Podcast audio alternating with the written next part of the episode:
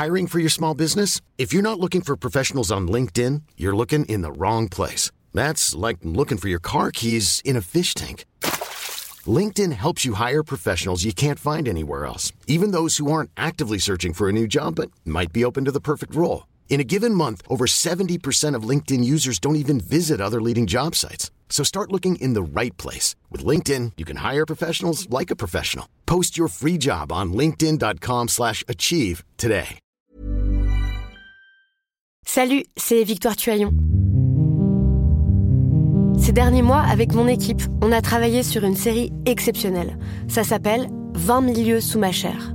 L'autrice, Caroline Potier, a exhumé des cassettes audio qu'elle enregistrait pour sa meilleure amie lorsqu'elles étaient ados et qu'elle traversait l'enfer, les violences que lui infligeait son père. À partir de son histoire, Caroline Potier, devenue journaliste, a mené l'enquête.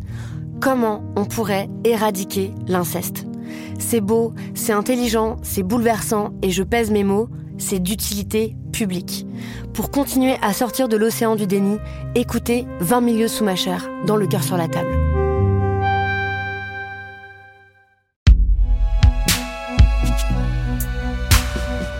Un podcast Binge Audio.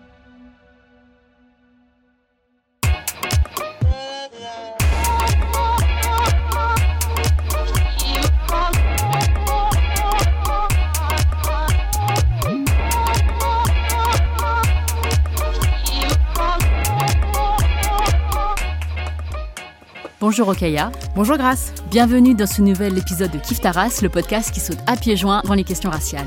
Comme vous le savez, ici nous parlons sans complexe d'arabes, d'asiatiques, de roms, de noirs, de blancs, de musulmans, de juifs. Nous l'évoquons régulièrement, la lutte contre le racisme ne peut se mener sans combattre toutes les formes d'oppression qui coexistent. On a ici souvent parlé de la nécessité pour le féminisme de tenir compte des femmes non blanches, mais moins souvent des luttes antiracistes qui concernent spécifiquement les personnes LGBTQIA+. Parmi elles, les personnes transgenres non blanches semblent particulièrement invisibilisées. Être antiraciste et lutter contre la transphobie et en faveur de l'affirmation des personnes afro et trans, c'est notre sujet aujourd'hui dans Kif Taras.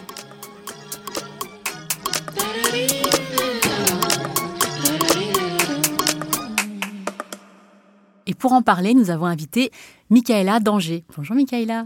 Bonjour.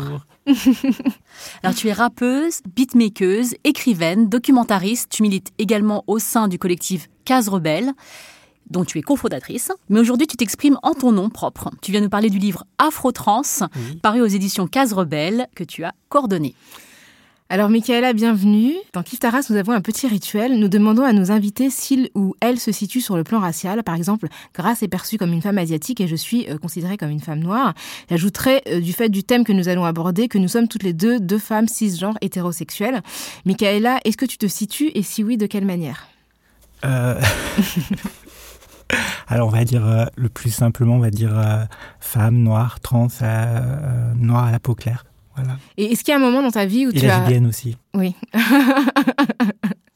Excuse-moi. Est-ce que, est-ce- non, non, non, du coup, la question, c'est dans la continuité. Est-ce qu'il y a un moment dans, dans ta vie où ces appartenances, euh, particulièrement ton appartenance raciale, où tu les as réalisées, tout simplement?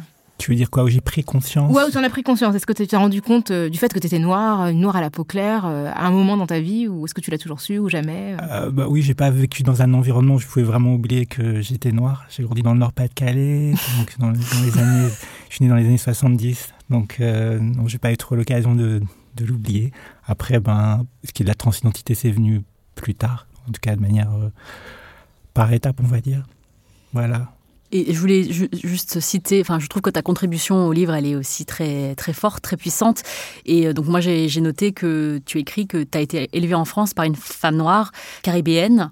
Et je te cite, tu dis qui a payé cher l'illusion répandue que le patriarcat blanc français la sauverait du machisme antillais. Donc, j'ai trouvé que tu résumais en quelques mots beaucoup de choses. Il y a beaucoup de choses à déballer là, en fait. Oui, bah, je sais pas, je vais pas dire tout le tout le mal que je pense euh, que je peux penser en tout cas du couple mixte euh, vu comme une, solution ou etc. Mais euh, mais effectivement, euh, comme je peux le dire dans ce texte-là, euh, cette illusion que en, en étant en couple avec un homme blanc, euh, les choses allaient se négocier différemment. Ma, ma, ma mère l'a payé très très cher. Tu en parles très bien, avec, euh, enfin, c'est très émouvant la manière dont tu l'abordes dans ton livre. Est-ce que tu peux nous parler justement de la genèse de ce livre collectif? On citera tous les auteurs et autrices, euh, bien entendu, de ce livre Afro-Trans. Et pourquoi ce titre? Alors, la genèse, c'est un peu difficile parce que il y a de toute façon quelque chose qui, euh, dans le collectif Cadre Rebelle, et moi aussi dans, dans ce que je suis, qui pousse à faire les choses collectivement. C'est pour ça que aussi l'un de mes textes s'appelle Chante l'amour collectif. Et donc, euh, l'idée euh, remonte à, des années. Enfin, voilà, je pense que moi, au, fur et à mesure où j'ai avancé dans la transition et que aussi on a, comment dire, mûri, ou en tout cas réfléchi dans l'évolution de Case Rebelle, de se dire à un moment, on voudrait que, voilà, faire des livres aussi. Euh, ben, C'était une des premières idées, donc ça date d'il y a des années. Et euh, après, ben, c'est voilà, c'est juste le temps de la réalisation. Et euh, le titre, ben, de toute façon, il fallait que ce soit clair, donc que trans apparaisse sur la couverture et afro aussi. Afro plutôt que noir, par exemple? Bah, noir et trans, ça faisait pas forcément super fluide. Mhm. Du coup, euh, on a un peu, oui, un peu brainstormé là-dessus et euh, on s'est dit que Afro-Trans, comme aussi, moi je l'avais déjà utilisé par ailleurs, on s'est dit, bah, allons-y, poussons ce truc-là. Surtout, bah voilà, nous, en tout cas au sein de Cave Rebelle, on, utilise Afro, euh, pas forcément beaucoup, mais en tout cas comme synonyme de noir. voilà. Mais par contre, on a fait effectivement en sorte que dans l'introduction, le mot il arrive vite, noir.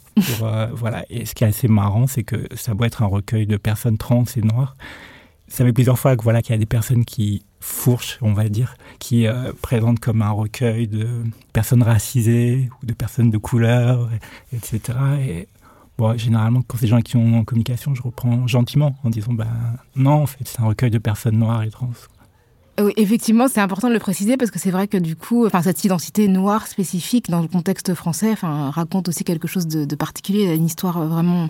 Tu veux dire que vous êtes en non-mixité Le mot qui. Et est-ce que tu, pour, pour commencer, parce que c'est vrai que ce sont des sujets qu'on n'a pas forcément évoqués directement euh, dans Kiftaras, il me semble, en tout cas pas tel quel, est-ce que tu peux nous dire ce qu'on appelle les transidentités et justement nous parler de cette confusion qu'il y a souvent entre les expressions de genre et la sexualité? On va dire que dans le dans l'introduction, j'ai essayé de donner une explication très sommaire, c'est-à-dire que la différence entre ce qui est euh, le genre assigné à la naissance et, l'expression du, genre, avec cette idée aussi, euh, et du coup ça va être une réponse qui va un peu être beauté en tout, c'est-à-dire que qu'est-ce que les transidentités effectivement au pluriel, c'est ce qui est des formes d'expression de genre qui diffèrent de ce qui est, on va dire, euh, des assignations de, naissance, avec cette idée qu'on essaye de, que j'ai essayé d'apporter dans le recueil, que euh, ben, ce qui était perçu ou ce qui a été nos transidentités, donc quand je dis nos, c'est les transidentités noires, ben, elles portaient d'autres noms et d'autres euh, modes de transgression et d'expression et qu'effectivement, en donner une définition, c'est pour ça que j'y reviens, ça, ça, réduit. ça réduit et ça encadre euh, dans un cadre les, les, voilà, dans, les dans, dans, un cadre euh, occidental et très moderne, et mhm. parce qu'effectivement, même, euh, même en Occident, si on, on part à quelques décennies auparavant, les gens ne se définissaient pas forcément les mêmes, les mêmes manières. Et donc c'est là toute la difficulté, c'est de parler des transidentités noires tout en disant qu'il y a des, il y a eu des lieux, il y a encore des lieux où ça se formule pas de cette manière-là, et dire aussi qu'il y a d'autres mots qui permettent aussi justement de de retracer euh, l'histoire de ces transidentités entre guillemets. On en parlera. Pour la forme du livre, elle est euh, très riche. Il y a énormément de, formes d'expression en fait qui s'y retrouvent. Donc, il y a à la fois des poèmes, il y a plusieurs langues. Enfin, euh, il y a des témoignages, des entretiens que tu as conduits, euh, des nouvelles de fiction et des analyses critiques. Pourquoi est-ce que tu vous avez choisi collectivement d'aborder sous toutes ces formes? Alors, c'était important que la pluralité des formes soit le reflet de la pluralité des individus et des, expressions. Et on voulait pas que ce soit euh, limitatif, qu'il y ait une prescription. Et même au niveau du thème, j'ai fait en sorte de pas être limitative et de, dire, bah voilà, vous écrivez en tant que personne noire trans, mais écrivez sur ce que vous voulez. C'est-à-dire, euh, vous n'avez pas forcément, euh, j'attends pas un texte sur la transidentité forcément. Et donc, je voulais qu'il y ait cette, cette liberté-là. Et il y a hum, un texte une, que j'ai lu euh, très très très récemment là. Je sais pas si vous ça va si je vous lis. Euh, c'est très court. C'est une traduction en français de l'introduction de Catherine McKittrick. Euh, son bouquin s'appelle Dear Science. Il est sorti il y, a, il y a très peu de temps. Et donc je vous lis. Après on pourra. Dear Science soutient que les Noirs ont toujours utilisé des méthodologies interdisciplinaires pour expliquer, explorer et raconter le monde parce que penser, écrire et imaginer à travers une gamme de textes, de disciplines, d'histoire et de genre ébranle les logiques raciales, lugubres et insulaires. En employant des méthodologies interdisciplinaires et des mondes interdisciplinaires vivants, les Noirs rassemblent diverses sources et textes et récits pour lutter contre le racisme. Ou alors les Noirs rassemblent diverses sources et textes et récits, non pas pour saisir quelque chose ou quelqu'un, mais pour remettre en question le travail analytique qui consiste à capturer ou le désir de capturer quelque chose ou quelqu'un Merci. C'est la réponse à la question, donc. question suivante. Donc, un des auteurs euh, du livre, Sofiane Hakim Kounkou, qui est danseur, modèle et chanteur, critique l'idée de la transition de genre d'un genre à un autre comme celle d'un cheminement vers un corps standardisé, euh, comme s'il y avait une forme achevée de corps strictement masculin ou féminin, une norme qui serait binaire. Est-ce que tu peux nous parler justement de cette pression qui existe pour les personnes qui font une transition de genre, en tout cas qui expriment un genre différent de celui qui leur a été assigné? Alors, effectivement, il y a l'idée de discours un peu général de ce que devrait être euh, un homme ou de ce que devrait être une femme.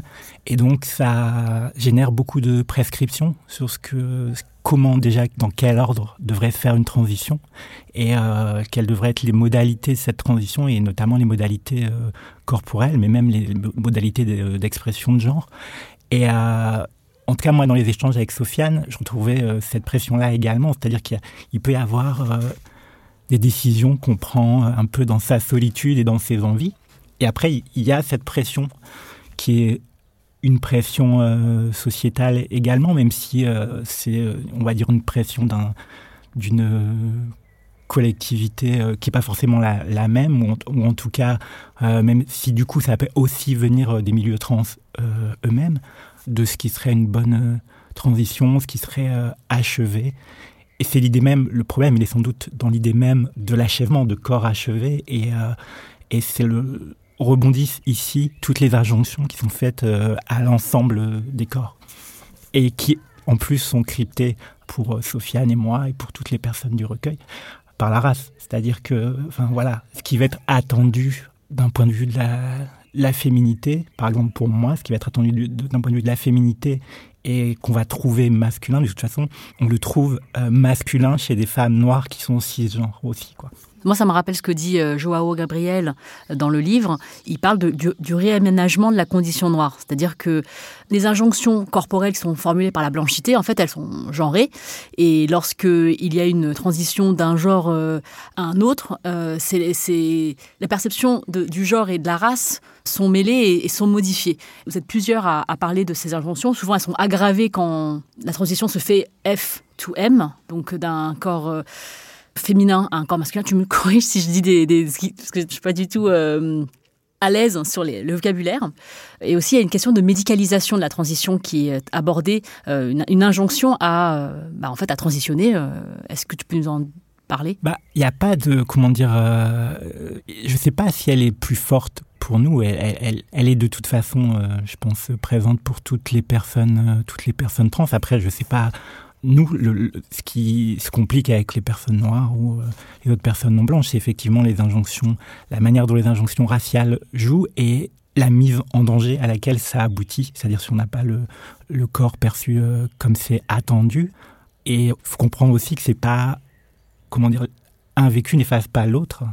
Et c'est-à-dire qu'on continue à traîner les injonctions qui étaient celles de la vie euh, de la vie d'avant. C'est-à-dire que c'est pas des, vécus qui s'additionnent et euh, avec tout ce qu'il y a pu avoir comme violence aussi, et parfois euh, au corps. Parce que par rapport à ce qu'on disait sur les injonctions qui sont strictement liées à la blanchité, c'est que notamment sur la féminité, la féminité qui est considérée comme valide, enfin socialement, c'est la féminité blanche avec euh, un type de corps.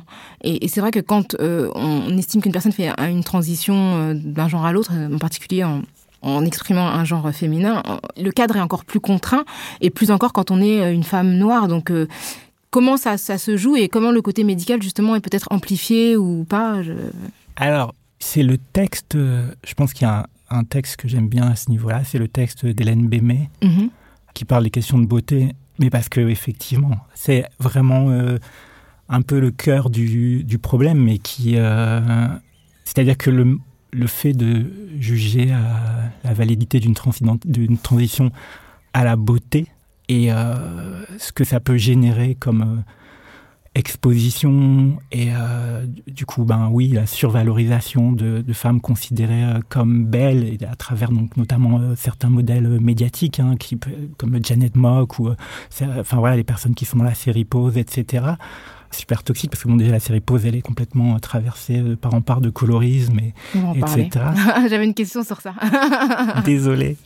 Et bien évidemment moi, je suis pas, je suis bien lucide sur le fait que, à plein de moments, on me fait des compliments qui n'émanent que du besoin que j'aurais qu'on me rassure en tant que femme trans.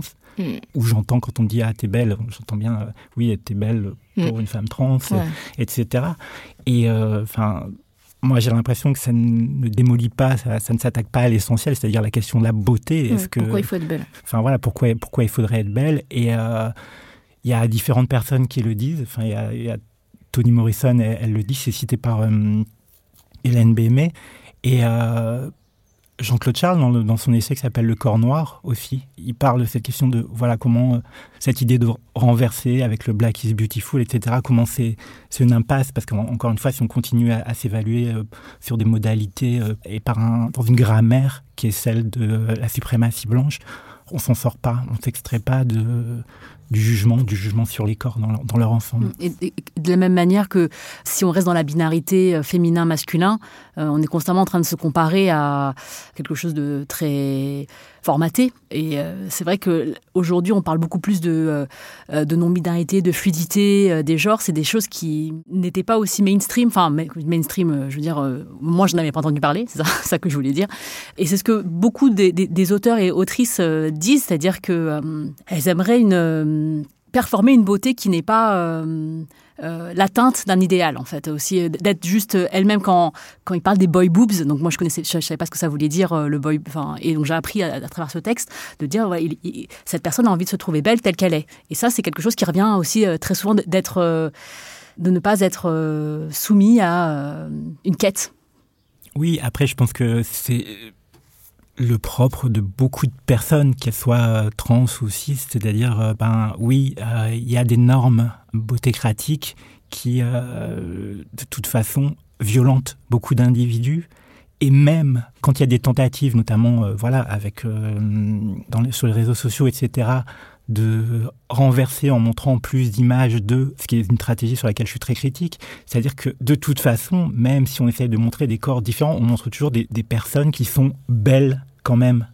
qui, s'approchent quand même de la, de la norme dominante. C'est-à-dire que... Voilà, qui, qui, ont, qui ont des éléments qui vont être rassurants et de toute façon, il me semble que c'est pas une une bataille, une guerre même qu'on peut gagner euh, pas en surenchérissant dans, dans l'image, il y a vraiment euh, la question de savoir, mais est-ce que la, beauté, en fin de compte, est-ce que c'est une valeur euh, importante, toi? Est-ce que, mm. enfin, en tout cas, la, la, beauté de, du corps, du, visage, etc. Est-ce que d'où ça vient? Dans quoi ça sert Dans euh, la suprématie blanche et le, capitalisme?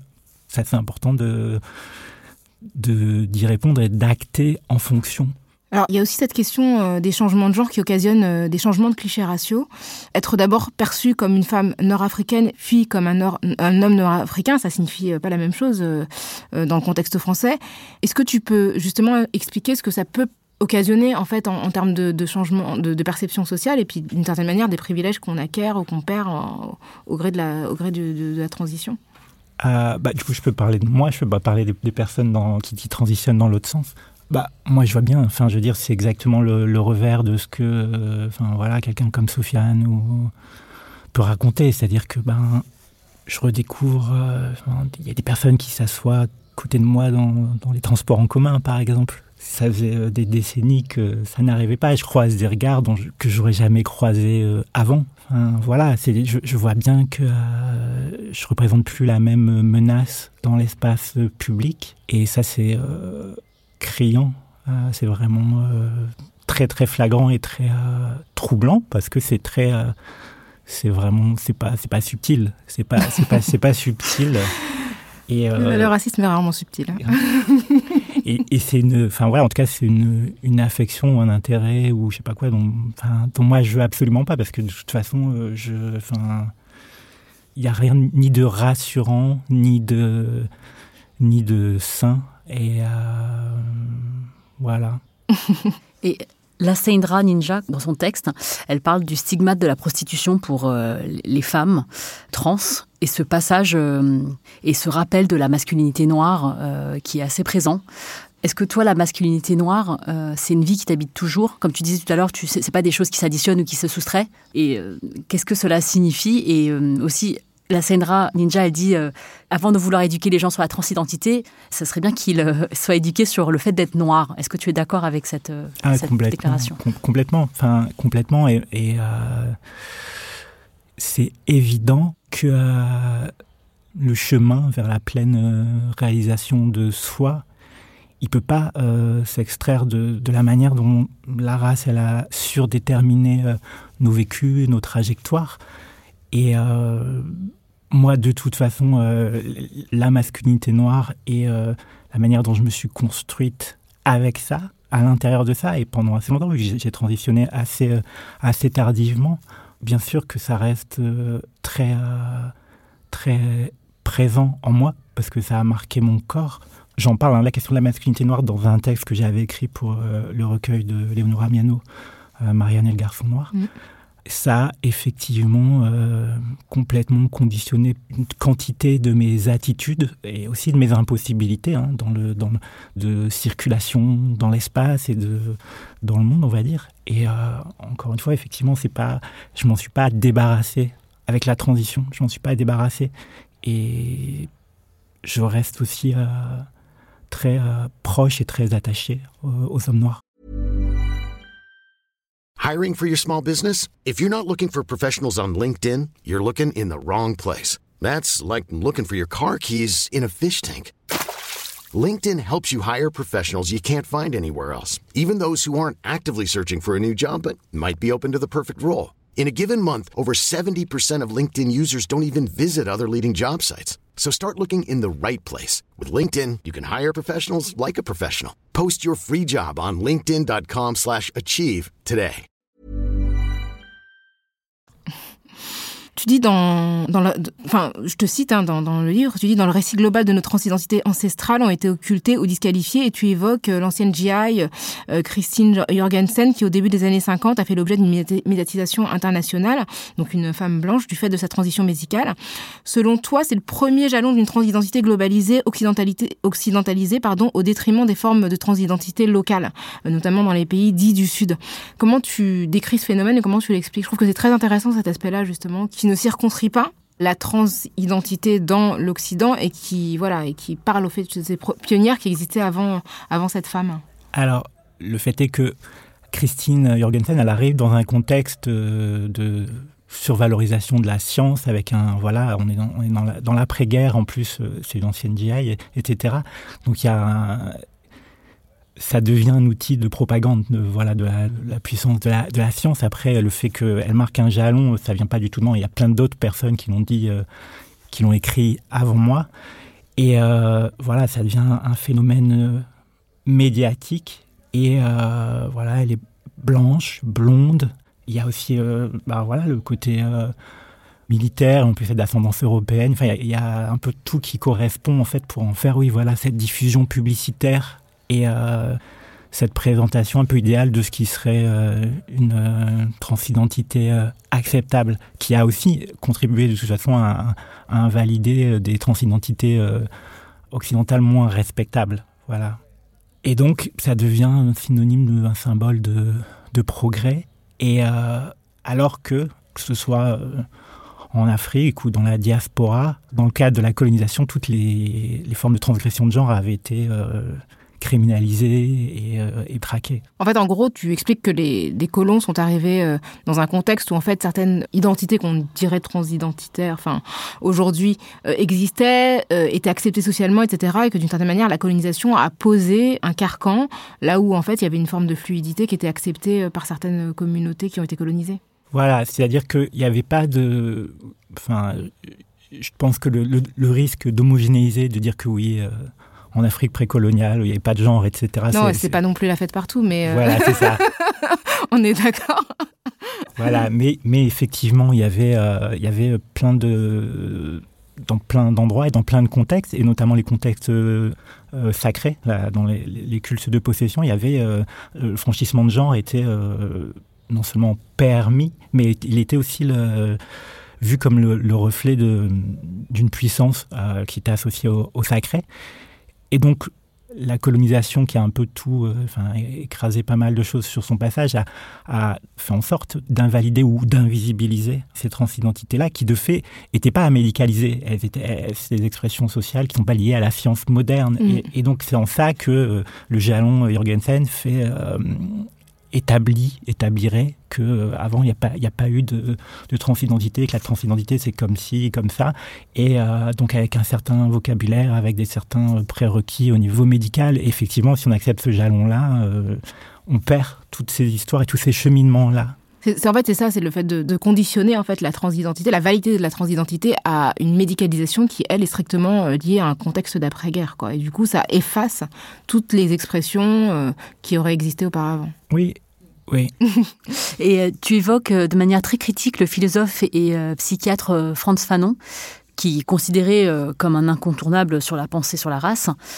Peux-tu nous expliquer ta réaction quand tu as lu Peau noire, masque blanc et cet extrait alors Franz Fanon, c'est, je, je, sais pas si je suis critique euh, du roman, je, je les gratine juste un peu sur euh, sur, euh, sur ce, cet extrait-là parce que je, enfin voilà, je l'ai lu très jeune à un âge où je me posais pas les questions de transidentité, mais effectivement ça m'avait étonné et ça m'a toujours étonné et notamment ce qui est intéressant dans ce dans cet extrait-là, c'est que c'est ce que lui voit comme des repères, de, des signes de masculinité. C'est-à-dire, voilà, c'est les hommes, ils s'habillent en femme, mais bon, ils, ils je sais plus ce qu'il dit exactement. Ils, boivent du rhum. Ils boivent leur rhum, c'est ça.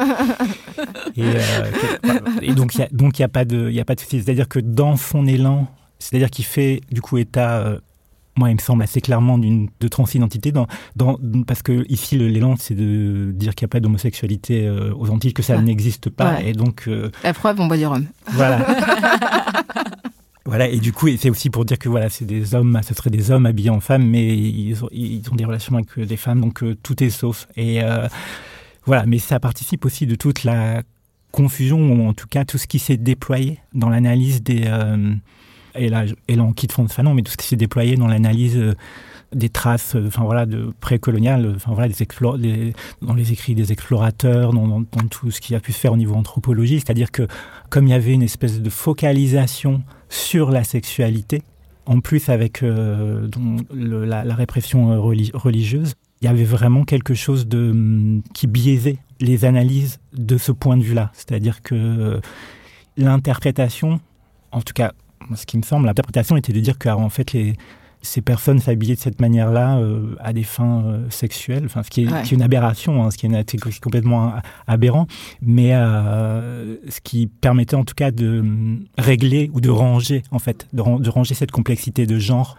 dans une case qu'on pouvait réprimer facilement, de fait, parce que, enfin voilà, à, un moment, voilà, il y, a des lois concrètes là-dessus et de, oui, de, de résumer, euh, de résumer de cette manière-là. Moi, ouais, c'est vraiment ce que tu disais tout à l'heure sur la confusion entre euh, la question de l'identité, la question de la sexualité, et le fait que quand tu as commencé à transitionner, euh, il y a eu une réelle intrusion dans ta vie sexuelle. Les gens s'autorisaient à te demander ou à imaginer des choses euh, sur tes activités sexuelles, comme si c'était, tu, écris, mon intimité était devenue publique. Et ça, et, quand tu dis les gens, ça les rassure de se dire c'est quelque chose de sexuel, c'est le fait que tu dis que la, transidentité serait un phénomène secondaire, périphérique ou une forme radicalisée de l'homosexualité, comme si c'était ça expliquait tout en fait. Et euh, ça, ça rassure. Enfin, on, rentre dans des cases en fait. Donc, euh, tout expliqué par ton orientation, par euh, c'est et, et, moi j'ai remarqué aussi dans, les médias quand des personnes trans euh, sont invitées, c'est assez rare déjà, mais ça arrive.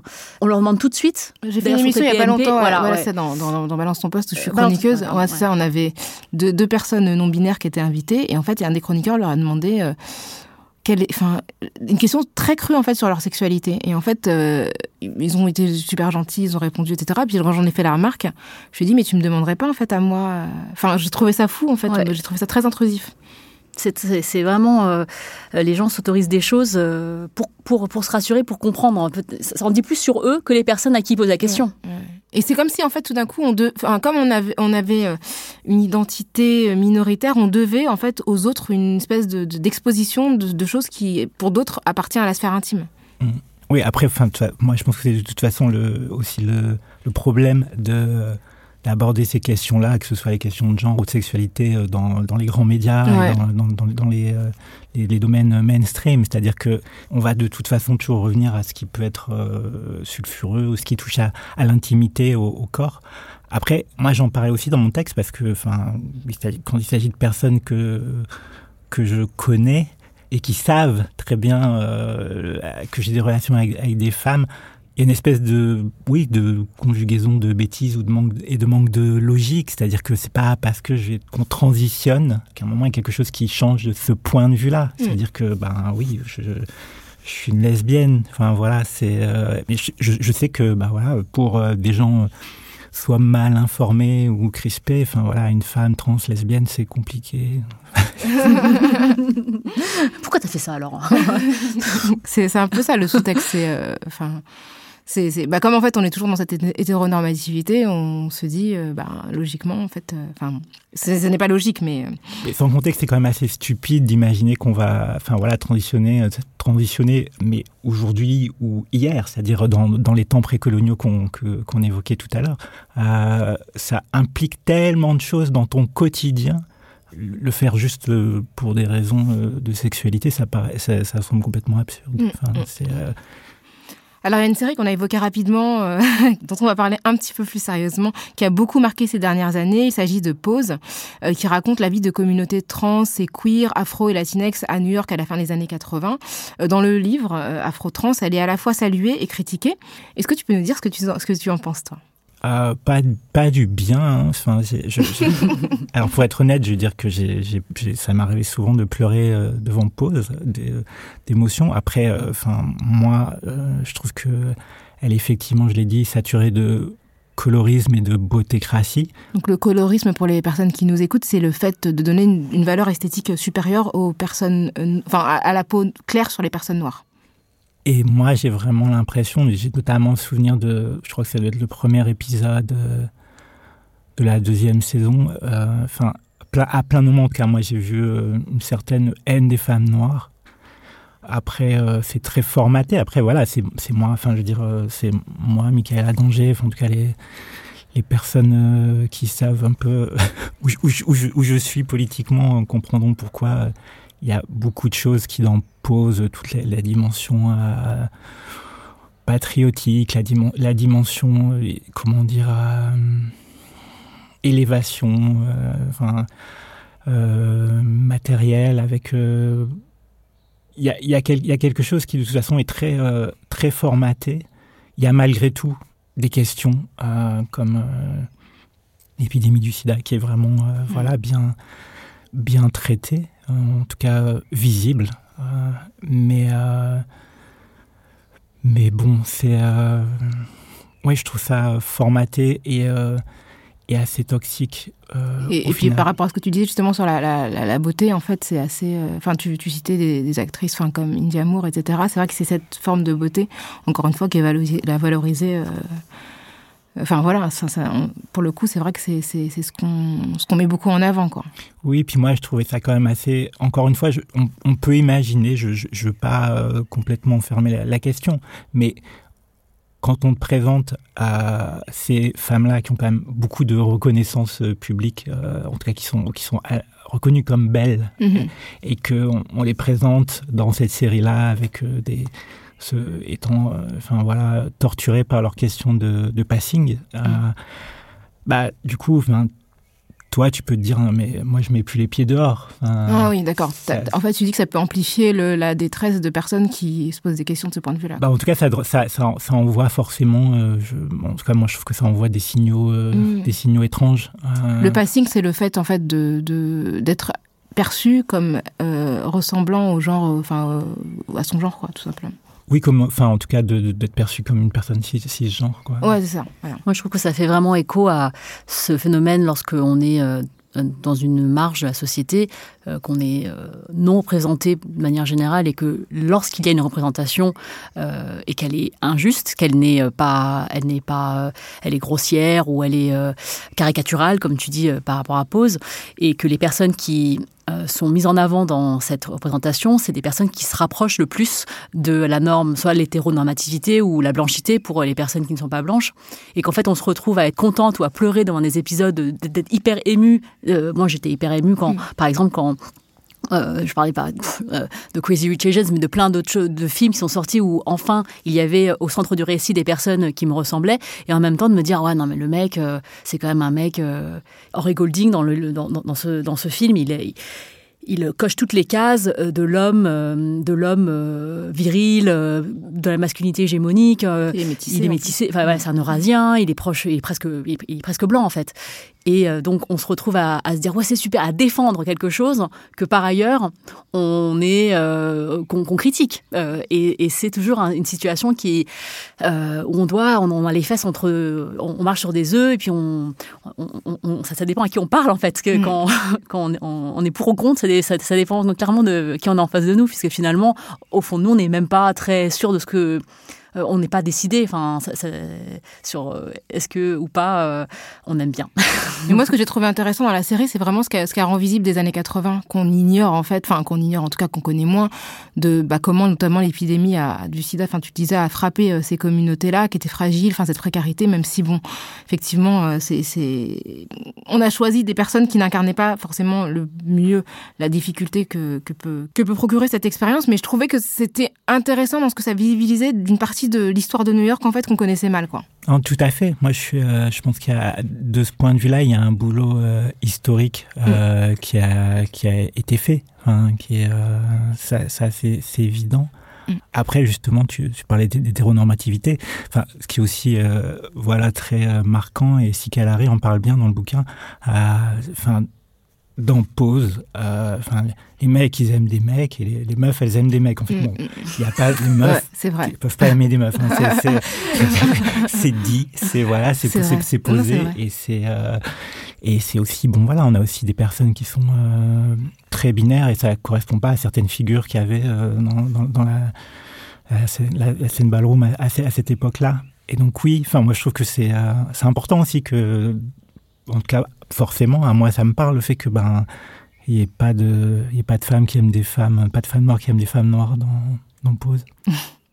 c'est vrai, bah, c'est toujours euh, femmes noires sont toujours les, les dernières roues du carrosse. exactement, exactement, et parentes pauvres de la fiction. Et euh, pour terminer, on aimerait bien euh, parler de, de, solidarité, de sororité, donc en lisant un, un extrait euh, du livre euh, qui dit une sœur, une sœur blanche, ça ne veut rien dire. Euh, surtout si elle refuse d'apprendre les horreurs qui ont précédé sa naissance, surtout si elle avoue qu'elle préfère ignorer les événements traumatisants dans lesquels vous vous débattez encore, si elle le revendique, alors ce n'est pas une sœur, c'est juste une blanche. Et vous pouvez imaginer ce que je pense des blancs, des blanches qui choisissent l'ignorance. Donc dans le, dans le débat public, il y a énormément de de questionnement sur la question de la sororité, hein, de, fait de savoir euh, comment elle s'exerce, euh, au profit de qui, et parfois au détriment de qui. Et euh, il y a aussi ce terme le, terme turf. donc, ce sont des féministes qui ne considèrent pas les personnes trans et qui ne les incluent pas dans le mouvement féministe et en tant que femmes d'ailleurs, qui, qui, les déconsidèrent sur ces questions-là. Et la Sendra Ninja, donc dans son texte, elle dit qu'elle n'est pas LGBT, parce qu'on n'a pas été inclus à la base. Et, euh, et, elle dit aussi, si tu as des droits, c'est grâce à nous.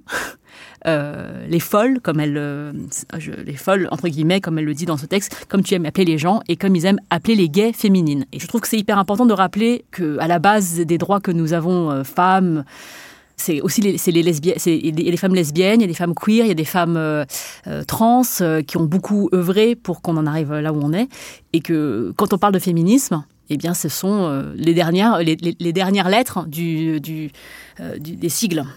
Qu'est-ce que tu peux Alors, bah, déjà pour l'aspect positif, moi, je, je, vis entouré de femmes noires queer et euh, elles sont, bah voilà, elles sont le collectif Case Rebelle, elles sont ma famille, elles sont un peu tout ce qui m'entoure. Et euh, cette euh, sororité-là me suffit euh, pleinement, c'est-à-dire que je suis bien consciente que euh, pour agir politiquement, il faut à, à des moments se retrouver sur sur des points, etc. Mais c'est pas le, c'est absolument pas la, la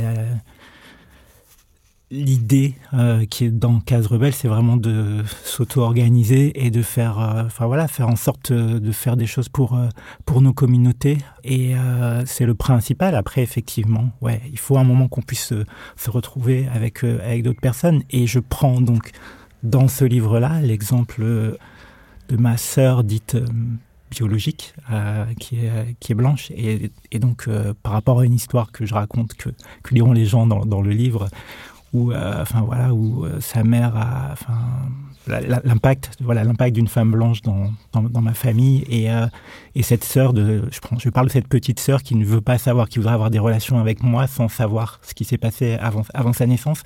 Et, euh, et je l'étends un peu à, à, à l'ensemble pour avoir une lecture de classe, pour dire ben oui, l'ignorance c'est pas euh, c'est pas une excuse. C'est à dire que c'est un travail à faire de connaître comprendre la, la suprématie blanche et euh, la manière dont elle fonctionne et dont elle ne va pas cesser de fonctionner. C'est à dire que c'est euh, des rapports de force qui s'exercent en permanence. Et donc euh, les, les injonctions à, à la solidarité à la sororité au rassemblement et à, à on serait toutes des je sais pas quoi toutes des femmes ou toutes des, je, je ne sais pas euh, peu, peu importe. C'est important pour moi de dire que oui c'est un recueil de personnes trans noires et euh, et c'est essentiellement avec euh, les personnes noires que je m'organise politiquement et, et avec qui je vis. Je, je, et, et c'est pas euh, c'est pas comment dire euh... c'est pas contre la république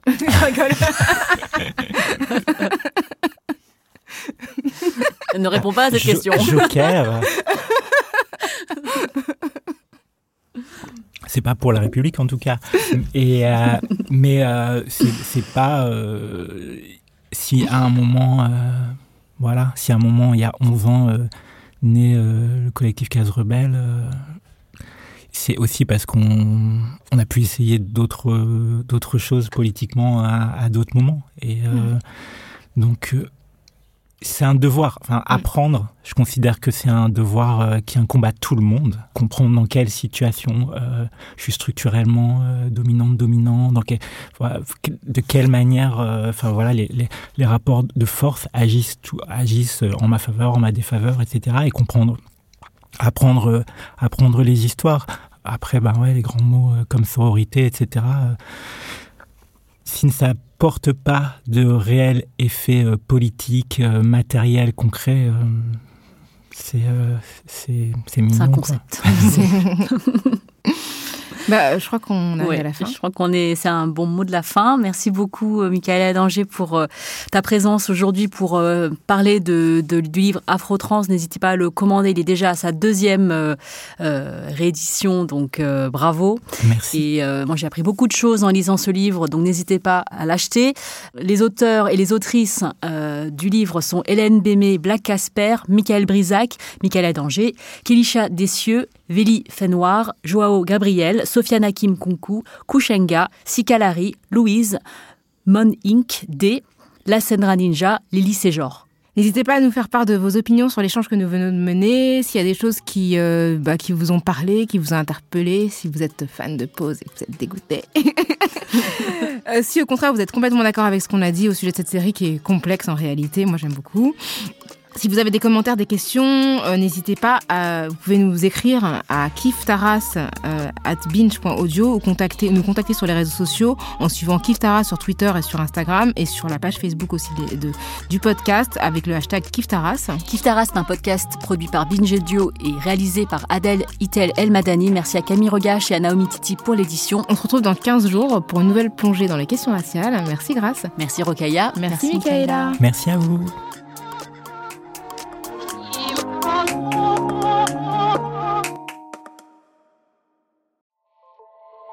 Salut, c'est Sinamir du podcast L'Affaire. En 2016, je suis monté sur un bateau de sauvetage en Méditerranée et ce que j'y ai vu n'a pas changé. En tout, depuis 10 ans, on compte même près de 30 000 morts sur cette mer. Alors, dans le naufrage, notre nouvelle enquête, j'ai voulu raconter un cas concret. Comment 130 personnes sont mortes en 2021 à la frontière de l'Europe, malgré des dizaines d'appels de détresse. Qui n'a pas pu les sauver et pourquoi? Qui étaient ces disparus? Et surtout, comment on en est arrivé à ne plus parler de 130 personnes qui meurent le même jour sur un bateau au milieu de la Méditerranée? Le naufrage, c'est la nouvelle série du podcast L'affaire de Paradiso Média. Une enquête que vous pouvez retrouver gratuitement chaque semaine à partir du 27 mars 2024 sur toutes les applications de podcast.